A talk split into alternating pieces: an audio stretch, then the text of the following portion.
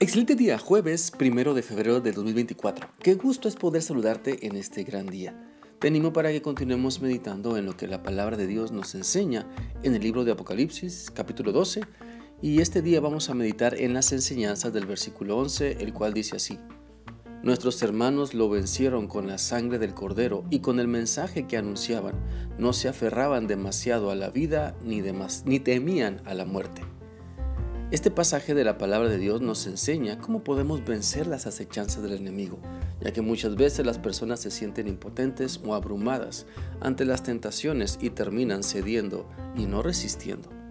Por eso, para poder hacer frente a las tentaciones que el diablo nos lanza o a los deseos de la carne con los que batallamos mucho, necesitamos entender que nuestra victoria la obtenemos mediante la sangre de Cristo es decir, cuando ponemos nuestra fe únicamente en Cristo y le confiamos como nuestro único y suficiente Señor y Salvador. Nuestra fe en Cristo nos ayuda a vencer. Dice la Biblia en 1 de Juan 5:4, porque todo aquel que sea hijo de Dios le ha ganado al mundo.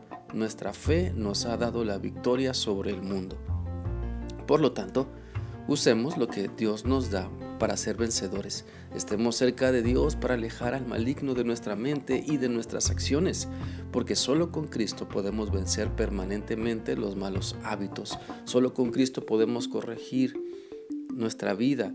Solo con, solo con Cristo podemos caminar y correr fuera de nuestra vida la amargura, el vicio, el rencor, las malas palabras, la mentira, el robo, la deshonestidad. Solo con Cristo podemos ser transformados para bien y para siempre. No hay otro camino. Por eso quiero animarte para que continúes creyendo en Dios y acércate cada día más a Él. Vive en su voluntad. No le cuestiones. No cuestiones lo que no entiendes. Ten fe en lo que la Biblia te dice y verás que toda su palabra es para tu bendición y cada promesa se va a cumplir. Por lo tanto, si estás experimentando cómo Cristo te ayuda y te fortalece para vencer al maligno que quiere dominarte, comparte con otros tu buen testimonio de cambio. Comparte con otras personas lo mucho que tú creas o lo poco que tú creas que Dios te ha ayudado. Comparte con otras personas lo que Dios te ha enseñado a través de su palabra. Abre tu boca para declarar sus maravillas. Comparte su amor. Atrévete a compartir ese amor que ha cambiado tu vida o que la está transformando. Comparte con otros las maravillosas, las maravillosas enseñanzas que vas descubriendo cuando tienes fe y vas a la Biblia para alimentarte todos los días. Mira, lo bueno que Dios está realizando en tu vida es necesario que lo compartas.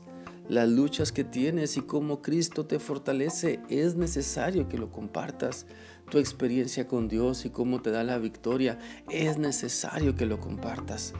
Te animo para que digas a los demás, comparte con otras personas cómo Cristo ha cambiado tu mente negativa a tener fe y esperanza. Comparte con otros cómo Cristo te ha ayudado para cambiar tu boca sucia en una que expresa bendiciones. Comparte con otras personas cómo Cristo te está ayudando a dejar el mal hábito del chisme, de la apatía, de la mentira, del enojo por nada y la tristeza de todo porque pones tu fe únicamente en Él. Es necesario que testifiques que el poder de Dios se está manifestando en tu carácter y temperamento. Es necesario que los cambios se vean, se noten, se escuchen y que todos alaben a Dios por las maravillas que realiza en tu vida y en la vida de los que se dejan guiar por el Espíritu Santo de Dios. Dice la Biblia en 1 Timoteo 3:7 lo siguiente, también es necesario que tenga buen testimonio de los de afuera, para que no caiga en descrédito y en lazo del diablo. Por lo tanto, que nunca se nos olvide que vivimos para servir a Cristo, para obedecerle, para ser fieles a Él, considerando que esta vida no es lo más valioso que tenemos, sino la vida eterna que nos ha regalado Dios cuando depositamos nuestra fe únicamente en Cristo. Entonces que nuestras acciones no demuestren que nos estamos aferrando a lo que tenemos aquí en la tierra. Incluso muchas personas se aferran a su vida aquí en este mundo pensando que es todo lo que tienen. Pero cuando conocemos a Dios, sus planes y sus propósitos, entonces vamos descubriendo su voluntad, vamos experimentando su poder, vamos conociendo de primera mano su mover y nos convencemos que es mejor hacer su voluntad que permitir que la maldad nos pervierta. Por lo tanto, quiero animarte para que sigamos a Cristo, dejemos que Él nos enderece, dejemos que su justicia nos dirija, que su amor nos conquiste y que su palabra nos siga transformando cuando la creemos, cuando la ponemos en práctica. Espero que esta reflexión sea útil para ti y que continúes analizando lo que Dios te ha mostrado hoy. Que sigas teniendo un bendecido día. Dios te guarde siempre. Hasta mañana.